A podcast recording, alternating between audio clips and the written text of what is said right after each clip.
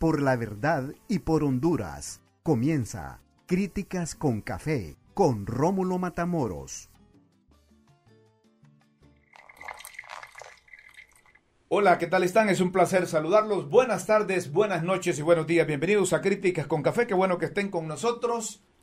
Está cayendo eh, un, un chichif, no, no empapa, pero moja. Hoy es 25 de abril de 2022. Transmitimos desde la capital de la República de Honduras, Tegucigalpa y Comayagüela. No, no sé, no, no, no, no. Tranquilos, tranquilos. Pronto nos van a ver, pronto nos van a ver. Sí, pronto nos van a ver en la televisión. ¿Ah? La gente está preguntando, sí. Eh, ¿Cuándo? ¿Cuándo? ¿Cuándo? Tranquilos, tranquilos y serenos, como decía aquel hombre de La Paz, a propósito de Roberto Sazo Córdoba, el ya desaparecido expresidente. Eh, quiero decirles que don Julián Suazo Cervantes, nuestro amigo, está muy delicado de su salud y lo van a internar, o ya lo internaron hoy, eh, más temprano, en el Hospital de la Paz. Elevamos plegarias al perfectísimo del universo para que Julián se recupere pronto. ¿Qué me cuentan ustedes? ¿Está bien esa, esa decisión de la presidenta de, de la República, de doña Xiomara, de establecer un estado de excepción allá en el departamento de Colón? Es que esos, esos de Colón son especiales. Y yo les voy a decir algo. Yo les voy a decir algo. Y no se vayan a enojar conmigo. Porque hay muchos que se molestan cuando les decimos la verdad. Por ejemplo, eh, los seguidores del Partido Salvador de Honduras y don Luis Redondo se molestan porque yo les digo aprovechen la oportunidad ahorita que en el Congreso, que en el Congreso de la República, casi todos están de acuerdo la forma como está dirigiendo eh, Luis Redondo. Pero yo les digo que Luis Redondo es pando, es pando porque por la forma como eh, escogieron esa junta directiva. Entonces se molestan conmigo y, a cada rato salen en, la, en, las páginas que maneja Luis Redondo y compañía, porque si ustedes no sabían, Luis Redondo tiene un call center. O tenía un call center, creó otro, cerró uno, no les pagó a, a los trabajadores, montó una página por donde junto a otros políticos amedrentaba a los políticos, casi los extorsionaba. Y entonces cuando, cuando un periodista serio, formal, como aquí en Críticas con Café, le decimos, mire, esa junta directiva del Congreso está panda. Entonces, aprovechen, busquen una forma, se puede hacer ahora, se puede lograr ahora el consenso para que siga. No es que van a quitar a Luis Redondo, pero ¿saben con qué contesta? Cuando yo les digo eso, dicen, ah, es que Rómulo es de los Hermes. Miren ustedes, entonces les contesto, a mí me gusta escribirles a eso, porque son un montón de, de, de, de personas que se escudan en las redes, que se esconden en las redes. Yo, como no tengo nada que esconder, aparezco en las redes Rómulo Matamoros, ¿verdad? Rómulo Matamoros Escaño. Entonces yo les contesto, miren qué bonitos que son ustedes. Son lindos ustedes. Yo les pregunto por los plátanos y ustedes contestan con las papas. Es decir, cuando yo les pregunto, a ver, ¿por qué ustedes no escriben en, en L, la pauta, se llama, una, una red que tiene Luis Redondo? LPH, porque no escriben ahí que Luis Redondo está ilegal en la Junta Directiva del Congreso? Y no me vengan con cuentos de Camino Real que lo legalizó el pueblo porque metieron a un montón de gente ahí. Eso no está en la ley. Y si así piensan hacer las cosas que vienen después, desde ahorita les decimos que aquí en Críticas con Café nos los vamos a acompañar. Porque el espíritu del programa es respeto a la ley, respeto a la constitución de la República. Haciendo este paréntesis, volvemos a lo de doña Xiomara. Doña Xiomara, presidenta constitucional de la República, anunció un estado de excepción en, en Colón. Es que en Colón son especiales. Doña Xiomara declaró estado de excepción en Colón a partir de las 9 pm. A Seguridad y Policía de Honduras les instruyó restringir circulación y fronteras de Colón estableciendo retenes en todo el país hasta capturar a despiadados criminales. nuestra solidaridad con familiares y policías. Esto está bien. Pero, mi querida presidenta, ya Díaz está en esas condiciones.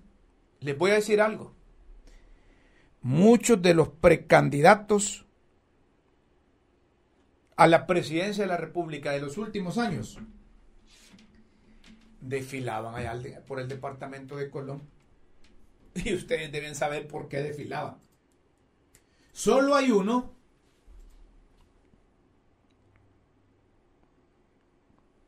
Solo hay uno que no recibió beneficios económicos de los famosos cachiros. Solo hay un exaspirante que no recibió. Que no recibió, como dicen los muchachos, ¿cómo es que dicen ahí en producción? Pistillo, ah, pistillo, que no recibió pistillo de, de los cachiros. Entonces, es más fácil decir quién no recibió a decir que quiénes recibieron. Y fue el abogado Mauricio Villeda Bermúdez. Se los digo. Con conocimiento de causa.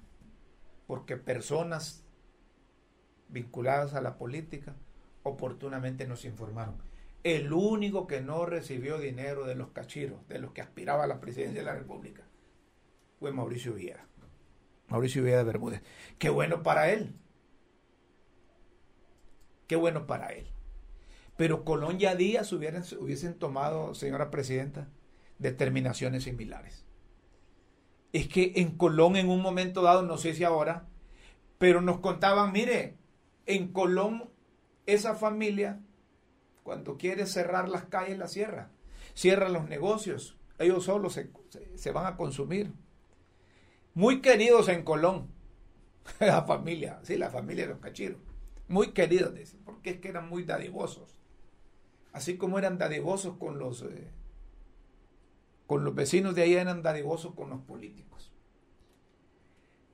Ahí deberían de, de decretar un desarme general y deben de hacerlo en todo el país, hombre. ¿Quiénes ganamos si hay un desarme general?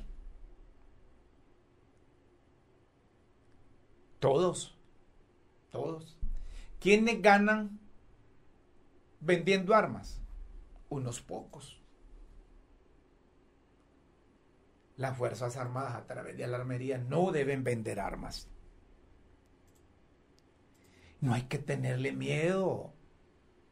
Y, y persona particular que esté con armas se le quita, hombre se le deducen responsabilidades. Pero aquí ahí vienen las compañías de seguridad, luego vienen los cazadores, luego viene un montón de gente llorando porque les, eh, eh, hay un desarme. En un país de paz, como dice la presidenta, de conciliación, no debe haber, no debe haber armas.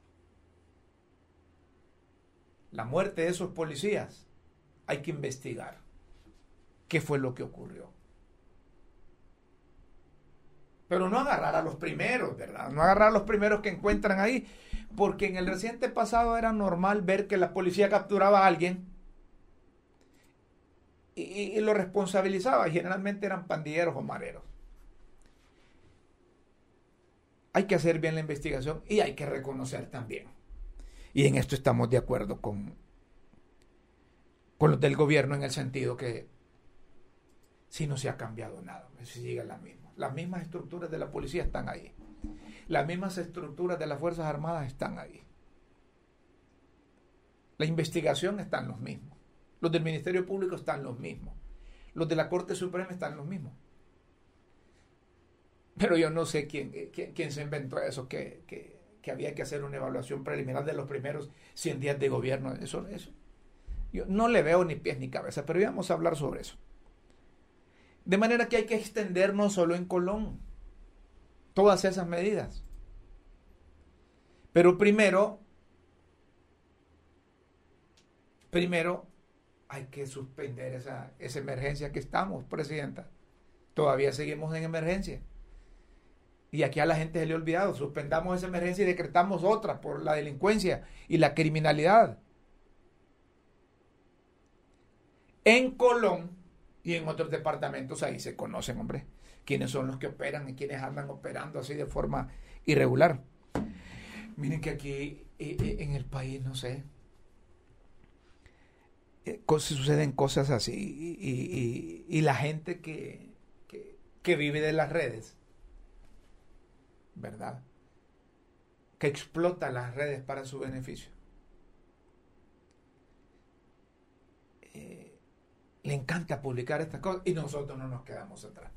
Hay un diputado del Partido Libertad y Refundación, Mauricio Rivera, a quien a través de las redes que la gente es libre para, para volarse a, los cachurecos y bien volados. Dice Mauricio Rivera, hemos decidido unir nuestros caminos para juntos construir una vida llena de amor y felicidad, para amarnos, cuidarnos y respetarnos de por vida.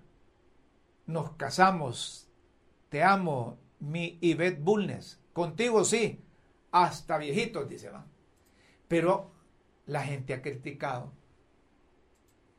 y le ha llovido a este hombre porque aparece en, una, en un helicóptero. ¿Ah? Y la gente, la gente dice que, es helicóptero oficial. No, hombre. Eso no es helicóptero del gobierno de la República. Esos helicópteros los rentan, los alquilan y, subirse a ese helicóptero, yo no sé cuánto vale, ¿verdad? Yo me he subido en helicópteros, pero, pero, pero esos helicópteros de la Fuerza Aérea, en, en misiones periodísticas. Pero miren si él quiso hacerlo así. ¿Verdad? Si él quiso hacerlo así. Pero que sean del gobierno, no creo. Y qué bonita ve esa muchacha, va. ¿Ah? Qué, bonita se ve esa muchacha. Él es el que se ve feo, ¿va? como dice uno. Él se ve feo ahí a la par, pero la muchacha es bien bonita. No la conozco, no sé de cuáles Bulnes es. Yo tengo muchos amigos Bulnes. A este muchacho, fíjense que si eh, a él no, no, no soy amigo de él, pero sí conozco a la familia. Yo conozco a la mamá. Conozco a la familia materna Glorita, Glorita le digo yo porque, porque la mamá de ella se llama Gloria, ¿verdad? Es hija de, de, de, Amado López, Glorita. Glorita es la mamá de Mauricio. Yo allá la conocí porque eh, éramos vecinos en el barrio. Este muchacho, este muchacho, déjenmelo ahí, producción, para que no. Ahí, por favor. Este muchacho Mauricio es sobrino del amigo Amado López. Es sobrino de Amado López. Él es nieto de Amado López. Amado López. Amado López es el papá de Esdras y el papá de Lorita. Es decir, que yo los conozco por la familia materna. al papá que dice que se llama Mauricio Rivera, no, no, no, lo, no lo conozco, no lo identifico. Tal vez viéndole, como dicen los muchachos en Choluteca, la pinta, puedo, puedo, puedo, puedo acordarme. Pero cuando yo pregunté de quién era hijo, me dijeron que de Gloria López. Claro, él es nieto de Amado y de Gloria. Gloria, la mamá de Esdras. Entonces él es sobrino de Dras López. Y le han montado esa campaña ahí de, que, ¿verdad? Es que en las redes aguanta con todo, pero eso no es cierto, esos helicópteros no son del, no son del gobierno. Además, si él tiene dinero para pagar una hora en un helicóptero y andar, eh, andar como dicen los muchachos, roleando y sacarse fotografías y, y, y, prometerle matrimonio a la muchacha, ahí que lo haga, hombre. ¿Ah? Que lo haga. Pero como es diputado, ¿verdad? Y es del libre. Entonces ahora se están desquitando en las redes lo que lo que ellos hacían, ¿verdad? Lo que ellos hacían. Lo había invitado a este muchacho, pero me había dicho que sí, pero luego me dice que está atascado en una reunión. Muy bien, será, será en otra oportunidad que hablamos con él, pero dejamos constancia de eso, ¿verdad? Que, que hemos investigado. Y eso no, es del gobierno de la República. El gobierno no tiene helicópteros y los que tienen helicópteros son los de las Fuerzas Armadas. Y ahí utilizan esos helicópteros y cuando quieren rentar un helicóptero lo, rentan ahí, sí, ahí. Hay compañías que rentan helicópteros. Casi todos los candidatos o precandidatos a la presidencia de la República rentan, rentan, rentan helicópteros ahí. Así que no es una novedad que aparezca alguien en un helicóptero ahí. Ahora, si es dueño de helicópteros, de aviones, de jet y no sé qué otras cosas más, y, no se le conocen eh, antecedentes de, solvencia económica, pues eh, hay que investigar. Porque hay gente de esas aquí. ¿No se acuerdan que recientemente eh, le aseguraron un montón de bienes a uno allá en San Pedro Sula? Se habían tardado y había estado hasta en oficina, hasta oficinas tenía ahí en casa de gobierno.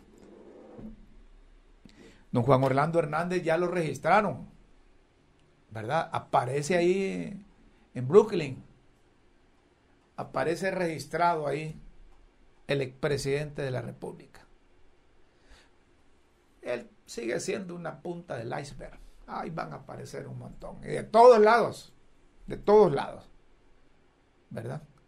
Nosotros no somos responsables para mencionar nombres, pero cuando vienen nombres de, allá de, los Estados Unidos que han pedido en extradición, Juan Hernández Alvarado, se les olvidó ponerle Juan Orlando.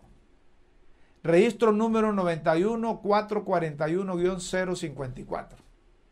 Edad 53 años. ¿Ah? Piel blanca blanco. ¿Ah? Bueno, sexo masculino. Está localizado en Brooklyn. ¿Ah? Don Juan Orlando Hernández. Los abogados lo van a defender, aunque gasten. ¿De dónde sacarían en otro tema? Que hay que dar 100 días para evaluar el comienzo de una administración. La oposición desorganizada se les quema la miel. Se les quema la miel por criticar a esta administración. Tienen sus aciertos y sus desaciertos. ¿Verdad? Hay cosas que hay que frenar y parar oportunamente. Por ejemplo, reitero, eso del Congreso hay que superarlo. Hay que elaborar un documento y que lo firmen todos los diputados y legalizar a Luis Redondo. No es que, que salga Luis Redondo, hay que legalizar todo eso ahí. Hay que legalizarlo todo. Y las cosas van a ir mejor. Se volaron las sedes, se las volaron.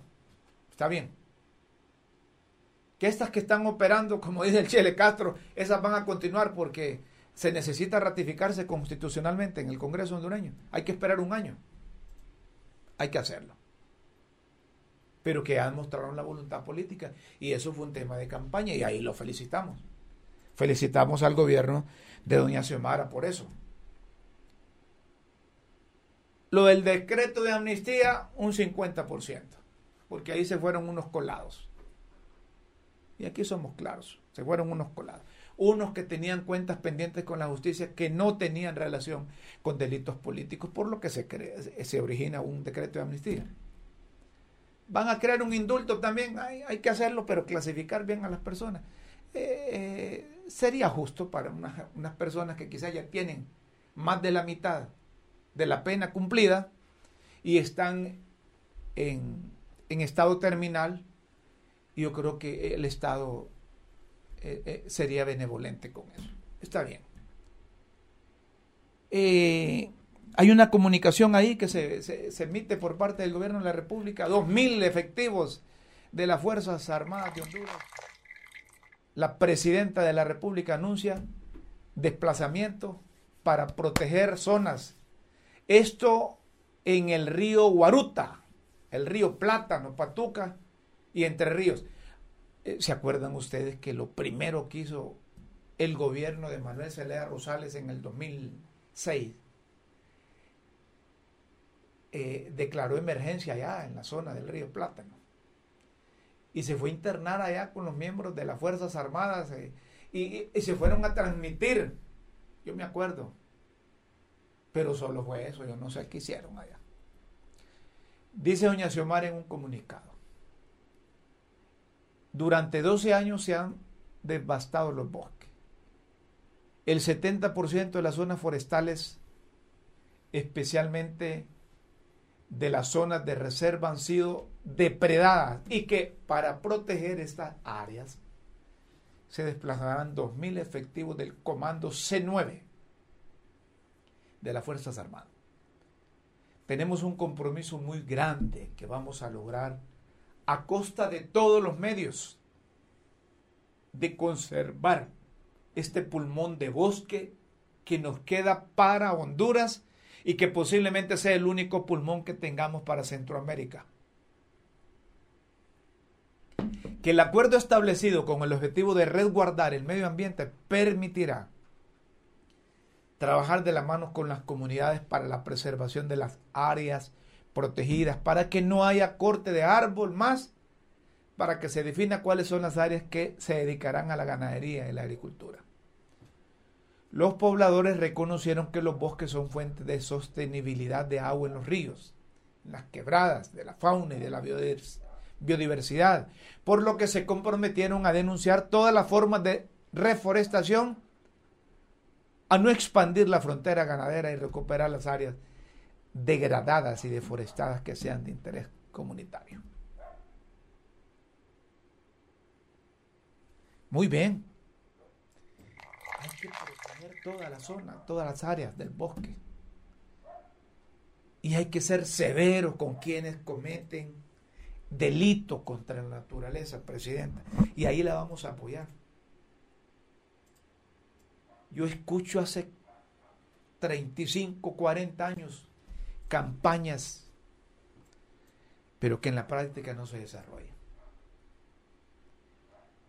Entonces, si hay que entrarle con presencia militar, también hay que aplicar la ley. Si tenemos una ley de conservación forestal que debe garantizar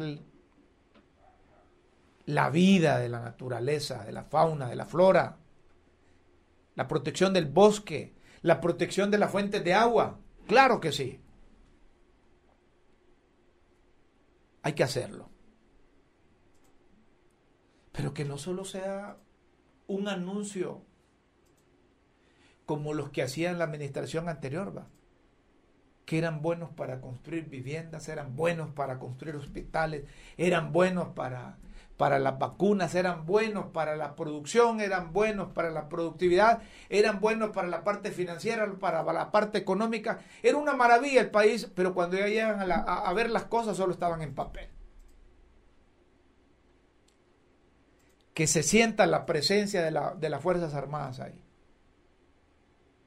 Pero a la par de esto, necesitamos la formación, la orientación, la capacitación de la gente que vive ahí. A estas alturas, ahí debería estar metido Codefora, Instituto de Conservación Forestal se llama ahora. Ahí deberían estar eh, eh, recursos naturales, ahí debería estar el INA, ahí deberían de estar los bomberos, ahí deberían de estar todos esos, los de Copeco, deberían de estar ahí. Porque no basta con la presencia de los militares, de los uniformados. La gente se va a asustar y no saben en qué andan. Necesitamos programas encaminados a orientar y capacitar o formar al, hondureño, porque miren, hay hondureño que sigue pensando en función que metiéndole fuego a la tierra va a producirle más. Y eso es ancestral. ¿Cómo cambiar eso? Hay que hacerlo, hombre. Pero hay que hacerlo capacitándole. Miren ese montón de programas sociales que, se inventan ahí, que, tenía la administración anterior eso de esas bolsas solidarias y bonos aquí, bonos allá, concentren ayuda económica para esa gente, para que pueda producir organizadamente la tierra. Vamos a tener buenos resultados. Pero de nada sirve que manden uniformados a meterle miedo a la gente, allá van a entortarse, allá van a sentarse en hamacas, pero no hay esa capacitación para el, para el, para el vecino que está obligado a, tener independencia para cuidar la tierra, para cuidar el bosque, para cuidar los ríos, las quebradas, los riachuelos. De eso se debe tratar los programas. Que la voluntad que muestra la presidenta, mandando dos mil elementos, a la par de eso también, presidente, emita un, un comunicado oficial en donde manda eso, algunos que no hacen nada en las instituciones del Estado, esos de recursos naturales no hacen nada, esos de Lina poco o nada hacen, mándenlos allá, pero que no cobren viáticos, porque son perros para cobrar viáticos. Mándenlos con programas asistenciales, aprovechen también para mandar vacunas, para proteger a esta gente para garantizar. Es decir, lo que necesitamos es educación para que la gente aprenda a cuidar solo los bosques.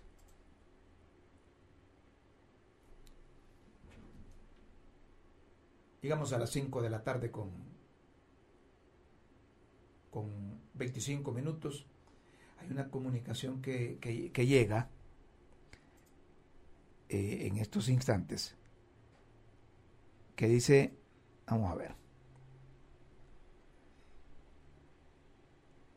Dice la presidenta Xiomara, en menos de 100 días aparece en la lista de ranking de mandatarios mejor evaluados en el mundo. Eso de qué se trata. Xiomara Castro entre las cinco mejores líderes del mundo. Ah, El Salvador 83, India 77, República Dominicana 66, Honduras 61. Índice de aprobación. Fuente Mitovsky. ¿Ah? Y producción me puede, me puede decir qué es eso de Mitovsky. ¿Ah? A ver qué, significa. Pero, si está bien evaluada, está bueno, hombre. Miren, el hacer leyes contra la corrupción es bueno el combatir la corrupción es bueno y todos lo apoyamos. Y cuando se escucha a la presidenta hablar, que habla muy poco, hoy compareció, se le escucha que sabe hacia dónde va, hacia dónde iba el país, y eso es bueno. Que, que, tenga claro hacia dónde va la cosa. Pero hay algunas unas cositas que hay que superarlas. Yo creo que deben de canalizarse. Pase adelante, doña Chila. Ah, écheme otro tapar, ocho, otro tapirulazo, pues si yo que pierdo. ¿Ah? Y usted está llorando porque se fue Juan Orlando. ¿Ah? No. No. no. ¿Por qué? Lo mismo que, que se quede o que se vaya. Vaya pues. ¿Ah? ¿No tiene un arquitecto a leer usted, doña, doña, doña Chila? Sí, aquí hay uno. Hay uno. Vaya pues. Gracias. Gracias, doña Chila. Doña Chila con, con, el cafecito. Es que rico el cafecito. Cuando el cafecito viene directamente del palo a la mesa es mejor. ¿Mm? Me debe el pan. Me debe el pan. Está bien que esté eh, eh, bien evaluada. Esto, Mitowski es, eh, dice que es, es en conjunto presentamos el estado de la aprobación ciudadana en 20 mandatarios de América y 18 más en Europa, Asia y Australia, aunque las metodologías utilizadas en cada país pueden variar. Es una excelente oportunidad para ver en un solo documento el nivel que alcanza cada mandatario y compararlos entre sí. Reiteramos, como siempre dije, que este tipo de evaluaciones son solo una forma de medir el trabajo realizado por cada uno de los presidentes o primeros ministros y puede o no mostrar totalmente la eficiencia y los logros de sus administraciones. Para ubicar claramente a cada uno de los mandatarios se formaron cinco grupos según los porcentajes de aprobación que otorga la opinión pública de cada país por su gestión. Y ahí va sobresaliente 60 o más de aprobación, alta de 59 a 50 de aprobación, media de 49 a 40 de aprobación, baja de 39 a 20 de aprobación, muy baja menor a 20 de aprobación. De aprobación. Y es ahí donde aparece, ahí aparecen un montón, aplazados un montón ahí. ¿Ah? Pedro Castillo aparece reventuki, como dicen los muchachos, y está aprobando la, la, la, la, la, la constituyente, ¿verdad? Allá. Pero aparece doña Xiomara en, cuarto. Está bien. Está bien eso. Eso es bueno. Eso es bueno. Mira cuántos evaluaron. Y ahí la tienen evaluada con 61%. ¿Ah? Buen hombre. Muy bien, doña Xiomara. Y esto es que no sale mucho. Solo, solo que quitas eso que dice, ordeno. ¿Cómo es que dice? Allá. Aquí hay uno en producción que limita, bien, ordeno. No, ya no ordene. Solo, solo limítese a, a, hacer las cosas como presidenta que goza del, del, del respaldo de la mayoría del pueblo hondureño porque es la más votada en la historia. Pero eso sí también, eh, usted sabe, y, saben todos los de Libre que no solo fueron los de Libre. Hoy hemos invitado a, a, un, a una persona que conoce de estas cosas. Y no sé si ya está, no está, no está todavía ahí. Pero ya, ya, ya le hicieron el contacto. ¿Ya le enviaron? Ok.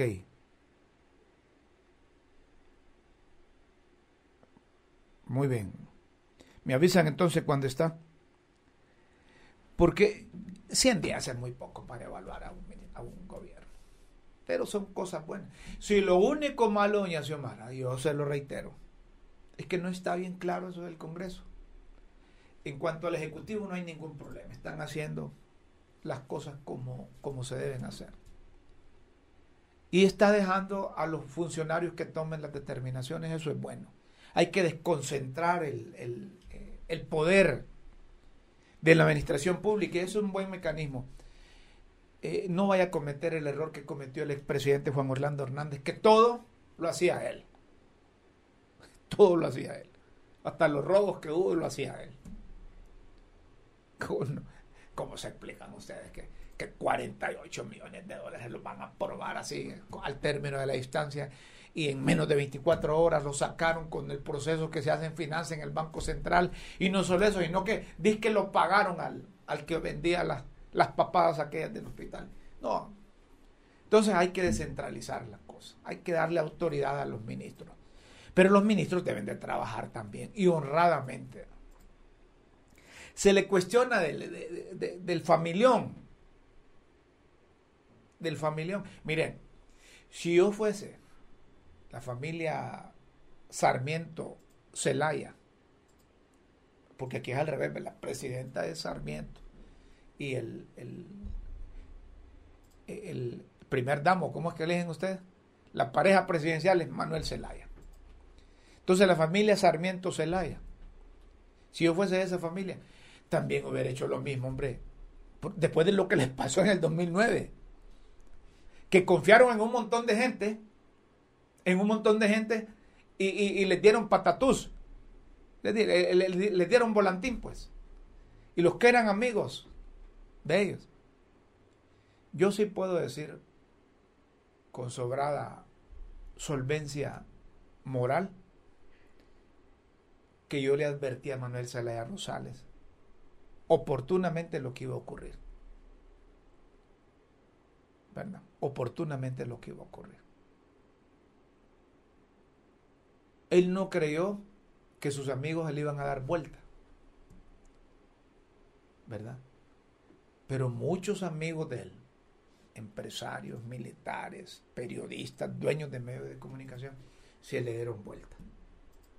Yo sí me le di vuelta siendo presidente, porque a mí me gusta hacer así, decir las cosas eh, tal como son, sin quitarle ni ponerle, como digo yo. Entonces yo le advertí a él, y ahí, les recuerdo, en el Congreso, todos apoyaron esa papada, lo del golpe. Todos, los nacionalistas, encabezados por Juan Orlando Hernández, él atizaba las cosas. De ahí los únicos que se salvan eran los de la UD. En ese entonces recuerdo a Dori Gutiérrez, a la China, eh, ¿cómo se llama? La que hoy es diputada de Libre. Silvia Ayala, a César Han, recuerdo eso Esos se atravesaron ahí. Marvin Ponce creo que era el otro. Pero después de arruinó Marvin Ponce. Y era chichincle de, de Juan Orlando Hernández. ¿Verdad? Pero fueron los únicos. Después liberales del Pino, el Partido Nacional, los militares, empresarios, los dueños de medios de comunicación apoyaron el golpe. Dejémonos de papadas, ¿verdad? Porque es que ahora dicen, no, nosotros no lo apoyamos, no. Y, yo apoyé, incluso como periodista, la decisión porque el proceso que estaba utilizando Manuel Celeda Rosales, y yo se lo dije, no era el adecuado. ¿Verdad? No era el adecuado. Ah, Manuel Celeda Rosales salió con una, una, comunicación, porque es que ahí me tienen esa cosa, después me ponen el, audio. Porque miren, narrale Luis Redondo, yo no sé, porque yo escribí otra vez, yo creo que por eso es que se enojan conmigo. Narrala y Luis Redondo andaban con la onda esa de legalizar la marihuana. De legalizar la marihuana. Les dicen eh, eh, los políticos marihuanos, les dicen. que, iba a generar empleo, que estaban haciendo números, que ganaban así. Primero narrarla, es que no se le quite esa cosa narrarla. Primero narrarla decía, miren, solo para uso medicinal aquí en Honduras. Después como que le cayó el 20 y dice, no, solo para exportar. Siembren otra cosa, hombre. Y si no tienen que sembrar, siembren cizaña, aunque sea aquí. Tal vez eso les produce o les genera empleo. Está bien que haya salido oportunamente Manuel Sale de Rosales con una declaración donde dice que no están en condiciones de legalizar la marihuana, que aquí hay otras cosas más importantes, importantes que hacer. No sé si tienen el audio ahí del expresidente, del expresidente y principal asesor de Doña Xiomara. A ver, a ver, dejemos ir el audio ahí, a ver si. Suficiente. Mire, la presidenta de Honduras ha tomado una decisión muy firme. Se va a combatir el tráfico de drogas y se va a combatir también el consumo de la droga en el país. En ese, sentido, si hay tráfico de drogas, entonces habrán narcotraficantes. Y si hay droga, entonces hay consumidores. En todos los en todas las drogas, no es en una sola droga, en todas las drogas. En este sentido, no apoyamos tampoco esta idea de que se empiecen a sembrar drogas como alguien lo ha propuesto. Suficiente. Vaya. No apoyamos eso. No apoyamos eso de sembrar. sí, sí, no apoyamos eso de sembrar drogas. Aristides, ¿qué tal estás? Aristides.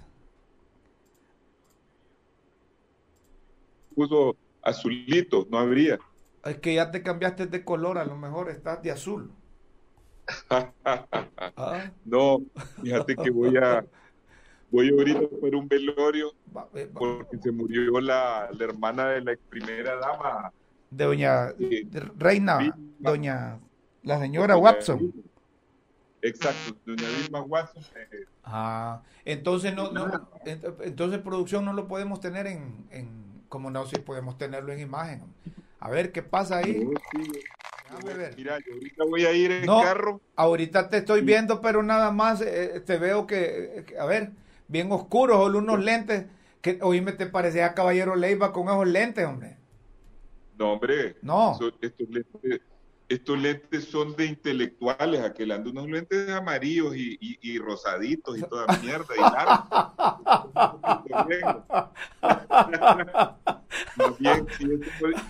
Oye, esos lentes no son, esos lentes, esos lentes que andas ahí son, son, franceses. ¿Ah? Sí. Son franceses, sí. Y caballero no usa de esos lentes, usa de los míos, de esos que venden en el mercado. No, estos son Armani, mira, estos son italianos. Giorgio Armani, sí. Ah, italiano. Está bien. Si, si, si, caballero se pone de eso, lo expulsan de la comunidad. Entonces lo que me querés decir es que esos lentes son de macho. Claro. está, bien. Aristides Mejía fue presidente del desaparecido Tribunal Nacional Electoral y es un, es un hombre analista que conoce los pros y, los contras de lo que sucede en los gobiernos.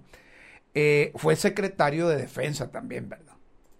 eh, Aristides es conocedor, es un hombre que, que habla inglés, habla, habla francés y habla, como dice un amigo mío, habla papadas igual que yo.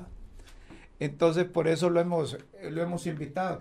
Aristides, eh, eh, tú que conoces esa ¿de dónde sacan esos 100 días? 100 días para evaluar a un, a un gobierno. Sí. ¿De dónde sacan eso? Y no sé la historia de eso, pero es en varios países donde se habla de, de 100 días. Lo que pasa que yo te decía, mira, en todos los países, cuando un partido llega al gobierno ya lleva todo armado, los cuadros, el programa. Normalmente, vos sabes que, que aquí eh, no se trata nunca de cumplir el programa, sino dos o tres promesas que, que, hayan hecho en la campaña es lo que tratan de cumplir, pero allá es un programa rígido. Ahorita acaban de pasar, por ejemplo, las elecciones francesas. Eh, todas las cosas, eh, las, cada debate son como de cuatro horas, porque es un país grande, entonces hablan de todas las cuentas, de si van a bajar la, la edad de las pensiones o la van a subir, tienes que llevar los números de cómo vas a hacer para pagar eso. Entonces, eh, entonces eh, normalmente cuando ya llega el gobierno, eh, rápidamente ponen a la persona y, y, él ya tiene que seguir un programa que esté escrito y, y, eso no es aquí, aquí hay mucha improvisación. Eso te iba a decir, es decir, que aquí en Honduras y en los países centroamericanos se acostumbra a prometer en campaña pero la evaluación no cabe en esos, en esos 100 días porque eh, eh, su majestad de la improvisación eh, es la que carga con, con, la responsabilidad. Sí, porque, claro, porque en realidad nunca se, los programas no, están, no son tan completos para comenzar, pero nunca se sigue el programa al pie de la letra, entonces es bien difícil que digas, bueno, yo te podría decir ahorita, eh, qué del programa de, educación y de salud eh, han adoptado como medida. No lo sabe, ¿verdad? Sí, porque no, no, es que presentaron un programa y están ejecutando otro. Exactamente, porque ah, para comenzar no se sabe con qué putas te vas a encontrar si no te dejan ningún documento. Ajá. No estamos al aire, ¿verdad? ¿Cómo no? Ya todas las palabras han salido al aire. Ay, qué barbaridad. Sí, así es que. Así es que. Ya, al auditorio. Así es que. Ah, bueno. Sí, e, es Pido que. disculpas al auditorio. No, hombre, ya. Mira, mira, ya rato estamos aquí, pero esa palabra no creas. Si esa palabra, eso de, de la palabra. nosotros no la decimos aquí, va. Pero esa palabra la dicen todos los hondureños. Si a los hipotes aquí parece que les, les enseñan a hablar con esa palabra, va. Mire, en todos lados en todos lados, en, en, los medios políticos se habla un poco con, con malas palabras. Sí. Pero bueno, yo, yo nunca lo hago en público. yo, yo te conozco, yo te conozco y aceptamos las disculpas. Pero estás al aire y ahorita te están, te están escuchando. Lo que yo quiero decir, que lo más importante no es, no es este, este problemita, sino lo que voy a decir. Bueno, lo que, lo que yo quiero decir es que Honduras es un país cuya característica es el desorden. Y eso todos los hondureños de todos los partidos. Eh, no es un partido donde se planifica, donde se lleva el orden. Bueno, basta ver cómo se maneja en la calle. Eh, no hay orden, no hay previsión, no hay visión de largo plazo, eh, salvo alguna gente, ¿verdad? Pero en general es un país bastante caótico. Entonces es muy difícil que las cosas funcionen. Para comenzar, eh, cuando nosotros llegamos al poder y ocurrió ahorita, se han robado todos los documentos. Entonces no encuentran ningún documento. Reconstruir lo que ha pasado y cómo ha quedado eh, las finanzas o, la situación del Estado es una complicación enorme. Eh, y eso debería ser un delito totalmente punible que no se ha castigado a nadie. Nosotros llegamos a la casa presidencial después de Maduro y Maduro, que yo lo considero un hombre decente, no dejó ni un papel, pero sus funcionarios se lo llevaron todos. Es que pareciera, pareciera, que, pareciera que el objetivo es estar cuatro años y todas las picardías sinvergüenzadas que hacen no dejar rastros, se llevan todo. Y no, no dejan una sola computadora. Entonces, ¿cómo, ¿cómo vas a comenzar? Tenés que comenzar por averiguar dónde quedó la cosa. Y ese es el primer obstáculo. Y venimos de un régimen de, de, de, de 12 años de continuidad de 12 años. Entonces, la primera dificultad de un gobierno eh, de, de diferentes signos es que desmontar el gobierno. Por ejemplo, ¿qué ha pasado ahorita? Eh, hasta hace como dos o tres semanas eh, cambiaron la estructura del gobierno, porque si bien te acordás, Juan Orlando en su, en su ambición autoritaria, en su deriva autoritaria, se hizo otorgar plenos poderes para eh, fusionar, desaparecer o modificar ministerios. Entonces creó una estructura bien complicada que al final no sé si es que buscaba ocultar, enredar cosas o, o restarle poder a las personalidades. Si, si te fijas... Todo lo centralizaba, sí. Todo lo centralizaba y mucha gente, muchos no que estamos en la política y ustedes los periodistas ni sabían los nombres de un montón de ministros, porque cada vez los ministros son, son menos relevantes y más relevante el presidente de la República y todo eso. Entonces, eh, desmontar eso es difícil y hasta hace poco, eso lo debieron haber hecho para mí rápidamente, pero es que tal vez no lo hicieron rápido porque no habían visto cómo estaba, porque hasta cuando llegaron se empezaron a enterar, cambiaron la estructura ministerial, suprimieron la coordinación de ministerios eh, y modificaron un montón de otros de otros ministerios que yo no, no recuerdo porque fue cosa que hizo Juan Orlando y no se sabía bien. Entonces, eso ha enredado la administración y faltan nombramientos. Yo creo que todavía no se han nombrado eh, ni todo el personal del primer nivel de arriba. Faltan unos viceministros, me parece.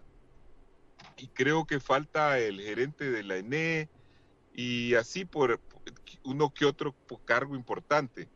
Pero sobre todo, como estos que se fueron se dieron prestaciones hasta el nivel de ministro, lo cual es inconcebible, eso no existe en ningún país del mundo porque son cargos de confianza y de libre remoción política. No se le debería de dar nunca, pues, además, si se le da dinero a un ministro, se queda sin nada las, cajas del, las cajas del Estado.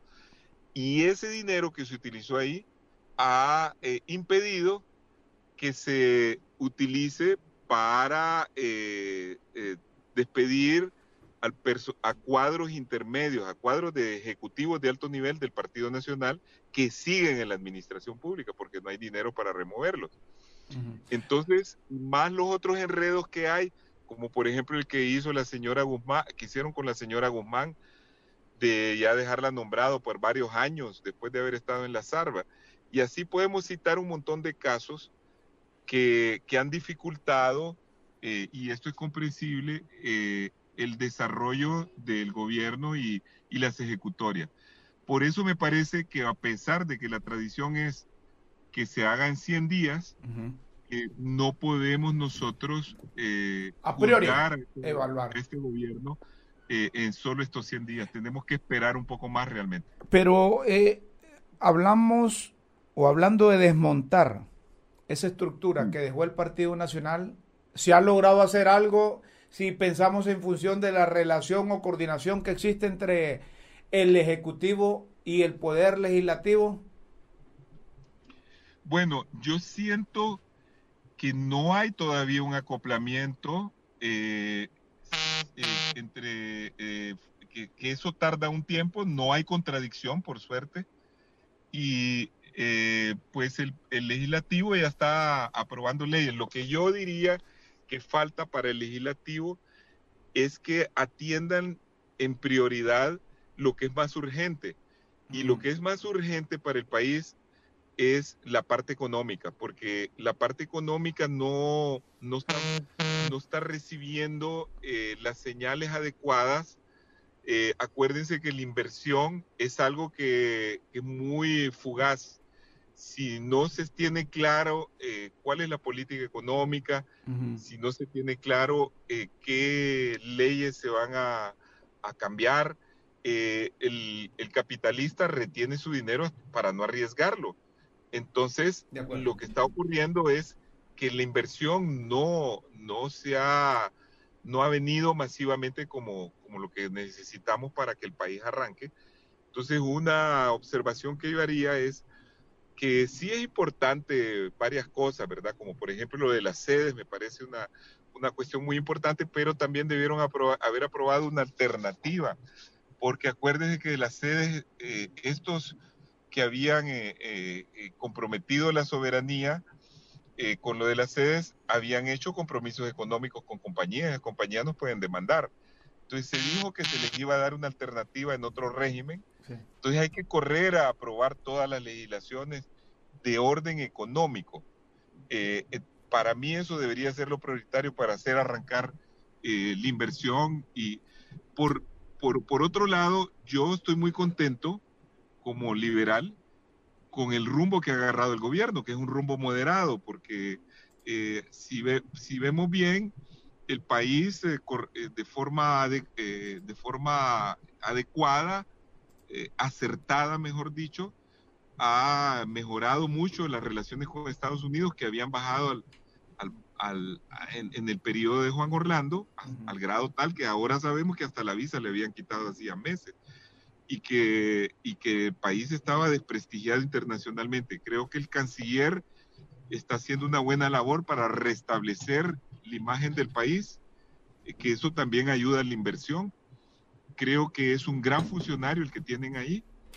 Eh, me parece que otro de los aciertos, aparte de la política exterior, en donde se le da prioridad al país que es más importante para nosotros, que es Estados Unidos, por los migrantes y, por, y porque tenemos el, más del 70% del comercio con ellos, sin descuidar las relaciones con el resto de los países.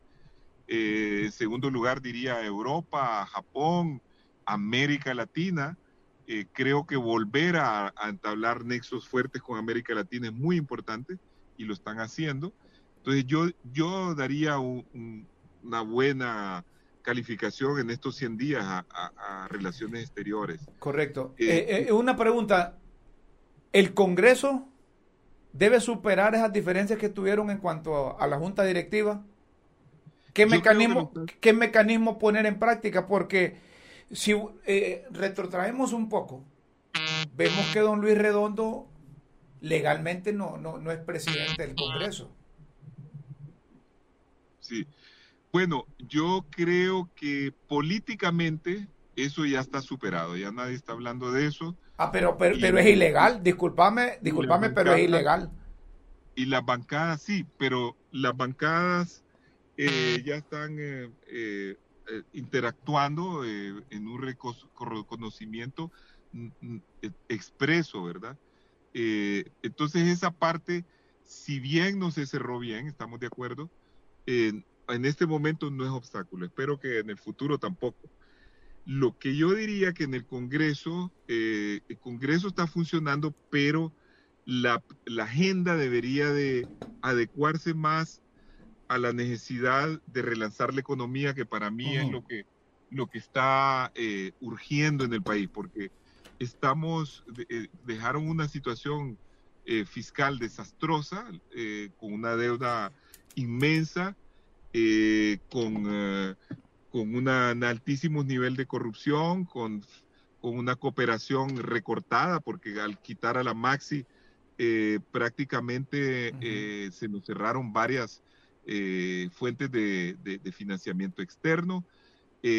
al haber tanta corrupción no se ha podido rehabilitar la cuenta del milenio, entonces hay un gran trabajo que hacer. Bueno, pero en materia económica financiera, ¿qué puede hacer el Congreso? Por decreto no se puede generar producción y productividad.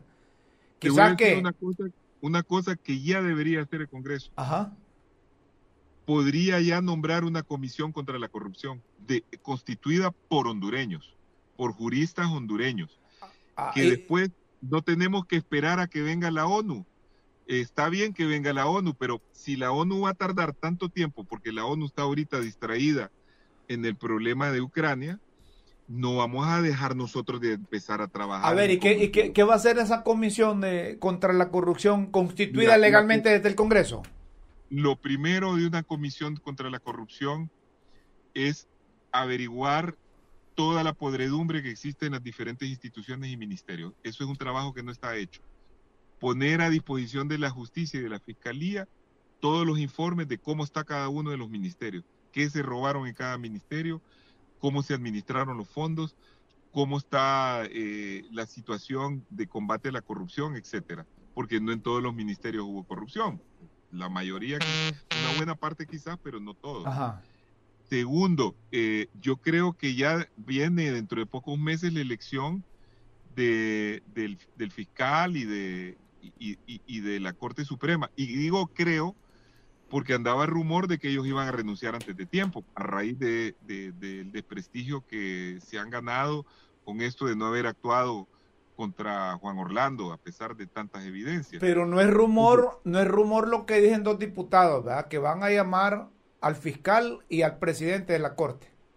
A juicio político. A juicio político, correcto. político, pero, pero yo creo que no va a funcionar porque para eso necesitan los votos de los nacionalistas y muchos de los nacionalistas que deciden son cómplices de todo Ajá, pero si lo hacen como hicieron la, la, elección de la Junta Directiva, que metieron al pueblo ahí, dicen que el pueblo legalizó, eh, eh, son capaces de hacer eso. Sí, hombre. Ahí, ahí sí, ahí sí. no, no descartes esas cosas, y es que ahí... Ahí sí, No, ahí esos son digamos, procedimientos extraparlamentarios. Entonces, sí, sí hombre. Son terribles vos. Pero mira, yo lo que creo es que hay que dar señales. ¿Qué es lo que dijo la administración Biden para el Triángulo Norte y para América Latina al cambiar la política de Trump? Que para evitar la migración había que irse a las causas de la de, la pobreza de, la que hacen a la gente migrar. Entonces, un punto punto número uno que aquí en estos países debían haber elecciones transparentes. Eso los que garantizaron las elecciones y que no, y que no permitieron que el Partido Nacional ni brincara, eh, fueron los americanos, son los gringos. Totalmente. Entonces, ya está el primer punto. El segundo punto es combate a la corrupción. Entonces, ¿qué, ¿cuál es la importancia de ir iniciando esa comisión? El tercer punto, dijeron en la, al principio de la administración Biden el año pasado, si se dan esas dos condiciones, vamos a mandar como mil millones de dólares de ayuda al Triángulo Norte. Si da una ayuda de ese tipo, es una señal positiva para los inversionistas. Dicen los inversionistas, los gringos están contentos. Ellos están creyendo, entonces nosotros también hay que creer, dicen los inversionistas. Exactamente. Entonces, donde yo le diría al Congreso y, al Ejecutivo, porque esta es una iniciativa que debe partir del Ejecutivo hacia el Congreso, es armar ya una comisión contra la corrupción. Perfecto. Y esta comisión debe ir viendo cómo vamos a elegir al próximo fiscal y a la próxima Corte Suprema. Ahí te estoy dando una primera medida económica que tiene que ver también con otra promesa, que es la lucha contra la corrupción y que tiene que ver con mejoría de la administración pública. Perfecto. Aristides, te agradezco que hayas atendido la comunicación. Tendremos tiempo suficiente más adelante eh, gracias por aceptar eh, estar en Críticas con Café. Eh, siempre es bueno hablar contigo. Bueno, adiós. Gran gusto. Saludos. Es un conocedor de, de, estos temas. Además estuvo metido en el gajo. No es tan mala idea de integrar una comisión por hondureños para que vayan avanzando. Pero luego van a aparecer ahí los del Consejo Nacional Anticorrupción y los miembros de la sociedad civil, como los de la ASJ, ¿verdad? Que eh, van a, exigir su participación a propósito de ASJ, ya para terminar el, el programa, van a presentar la investigación del Fondo Social Departamental del Congreso Nacional del 2007 al 2018 el marco legal, los controles institucionales y resultados sociales. Esto lo hará el doctor Lester Ramírez, director de Democracia y Transparencia, Asociación para una Sociedad Más Justa, mañana a partir de las 10 de la mañana. Tendremos eh, un resumen de esta comparecencia porque eh, ese fondo departamental no ha desaparecido no ha desaparecido porque eh, lo metieron ahí y, necesitan el respaldo de la mayoría de los diputados para, para derogarlo. Y, los diputados cuando de dinero hablan, eh, cuando de pistillo hablan, se hacen los locos. Miren a ver si se han bajado el sueldo. No bajaron La única que dio ejemplo de funcionaria que se bajó el sueldo, que anunció y que lo ha demostrado es la presidenta del Banco Central de Honduras. ¿Verdad? La presidenta del Banco Central, Rebeca Patricia Santos. Ella sí. Pero los diputados solo lo hacen por, por populismo. Que hay que bajarse el sueldo, que hay que bajar el número de diputados. Solo amenazaron con no, con no pagarles y corrieron a integrar el Congreso. Los nacionalistas. Es decir, que el diputado está ahí, la mayoría, hay sus excepciones, están ahí por el salario, no por lo que van a contribuir en materia de legislación, sino porque quieren que es un trabajo. Y mientras los diputados piensan en función de que son asalariados del pueblo hondureño, no van a hacer, no van a hacer mucho, porque ahí vean ustedes cuántos diputados son los que participan de 128. Señoras y señores, aquí me dicen que terminamos el tiempo de hoy, el programa. Los invitamos para que mañana estén con nosotros de 5 a 6 de la tarde por las redes sociales. Por Facebook Live, la transmisión que siempre hacemos. Síganos por YouTube en diferido y nos sigue por el podcast de Diario La Tribuna. A propósito, a propósito de LTV, comenzaremos pronto. Comenzaremos pronto. Y y estarán con nosotros permanentemente ahí. Personalidades que, saben el tejimané de la realidad nacional. Pronto estaremos en LTV. Eso sí que el horario va a ser, lo voy a desvelar, porque va a ser de 9 a 10 de la mañana, para aquellos que se duermen. Yo tengo un amigo que se levanta a las 12 y, 12 y 15, buenos días, me dice. Bárbaro, ¿verdad? Está hinchado, no debe ver, sino que debe dormir. Nos escuchamos y nos vemos mañana a partir de las 5 de la tarde. Recuerde que de lunes a viernes, de 5 a 6 de la tarde, por ahora en redes sociales, críticas con café. Hasta mañana. Con Dios siempre en vuestras mentes y en nuestros corazones. Buenas tardes, buenas noches, buenos días. Por la verdad y por Honduras. Finaliza Críticas con Café con Rómulo Matamoros.